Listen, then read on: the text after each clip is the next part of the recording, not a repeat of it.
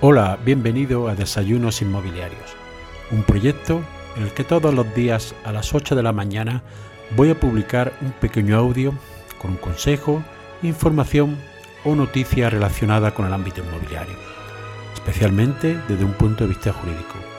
Mi nombre es José María Luque, soy abogado y me puedes seguir en mi página web abogadoinmobiliario.com.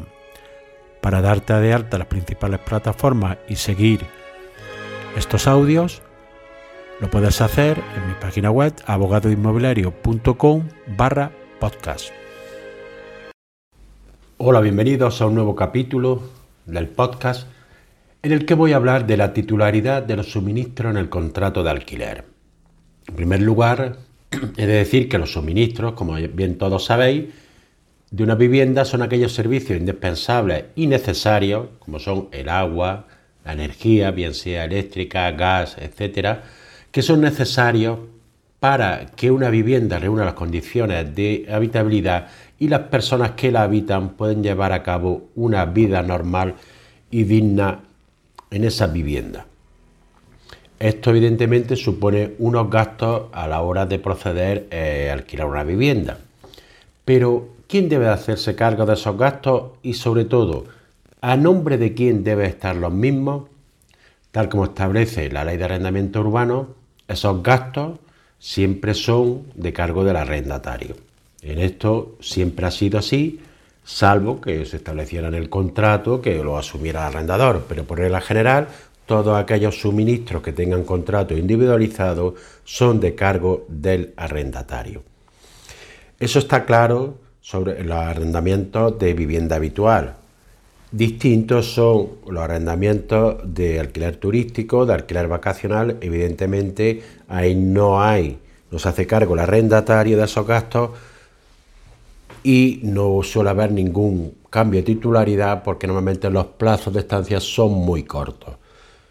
Eh, en el alquiler turístico va incluido, en el alquiler vacacional también por regla general se suelen incluir y en el alquiler de temporada no se suelen incluir esos gastos dentro del arrendamiento, pero sí se suele establecer que serán a cargo de cuentas del arrendatario. En estos casos, depende el tiempo que sea la temporada, será conveniente o no cambiarlo la titularidad del suministro. Pero sobre todo lo importante es en el contrato de vivienda habitual. ¿A nombre de quién deben de ponerse? ¿Debe mantenerse al hombre arrendador o a nombre del arrendatario?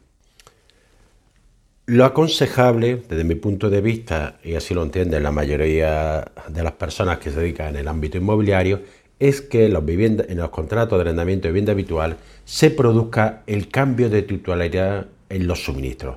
Es decir, le entreguemos una factura de suministro de agua, una factura de la luz o el gas que tengamos contratado dependiendo el piso, la vivienda que sea, si está dentro de una comunidad que tiene calefacción centralizada o no la tiene, ya entramos en distintas, habría que estar al caso concreto y a la casuística tan grande que se puede producir. Pero por regla general y sobre todo en los pisos más modernos donde ya los suministros todos son individualizados, lo mejor es dar una factura para que se proceda a ese cambio de titularidad. Eso, la ventaja que tiene es que el consumo va a serle cobrado directamente al arrendatario. Será él el que facilite su cuenta corriente y el que se hará cargo tanto de los gastos de agua, de los gastos de luz, de los gastos de gas. ¿Qué problemas en caso, perdón, en caso de falta de impago? Será la compañía, agua, luz, etcétera, la que se dirigirá al titular de ese contrato que tiene el, suministro a su nombre para reclamarle el pago. En ningún caso el arrendador será, estará obligado al pago de ese suministro que no se haya realizado en caso de que hubiera deudas futuras. ¿Cuáles son los problemas que podemos tener en caso de no cambiar la titularidad? Pues el primero de ellos es un problema de gestión. Es decir, todos los meses o cada dos meses, depende de qué tipo de factura, en qué localidad y qué compañía segamos la que tengamos contratada, deberemos de acudir, debe de acudir el arrendador al arrendatario para reclamarle el pago de esos suministros. debe estar atento de llevarle su copia de factura y que le proceda al pago. Eh, puede ser un engorro, ¿no? Dependiendo de la situación, dependiendo qué tipo de arrendador, arrendatario, etc. Pero otro de los problemas fundamentales es que eh, el arrendatario diga de no pagar esos suministros. Entonces nos encontramos aquí si le podemos reclamar esas cantidades o no.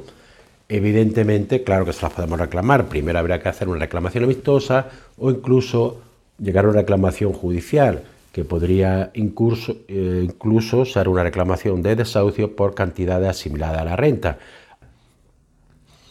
Otra de las aparte, eso ya nos supone unas molestias, unos gastos que se evitarían simplemente poniendo eh, esos suministros a nombre del arrendatario. Otra de lo que nunca se debe de realizar por parte del arrendador es dar de baja los suministros, porque aunque no nos paguen, si damos de baja esos suministros, nos pueden denunciar por un delito de coacciones.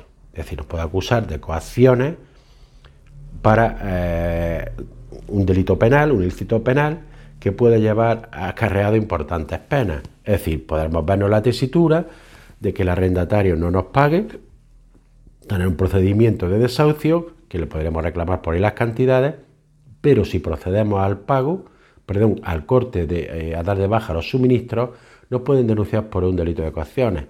Aunque esto parezca increíble, la ley está así y nunca se debe de proceder a dar de baja esos suministros. Por eso, siempre en los contratos de eh, vivienda habitual, lo mejor es que los contratos de suministro estén a nombre del arrendatario para evitar todos los problemas que hemos mencionado. Nos vemos en el siguiente episodio. Y así llegamos al final del episodio de hoy. Espero que te haya sido de utilidad para ampliar tu conocimiento en el ámbito inmobiliario. Si quieres que este podcast llegue a más personas, puedes compartir en tu red el enlace del episodio o darle una valoración positiva en la aplicación que utilizas para escucharlo. Recuerda que me puedes seguir en abogadoinmobiliario.com. Gracias por escuchar, nos vemos en el siguiente episodio y que tengas un excelente día.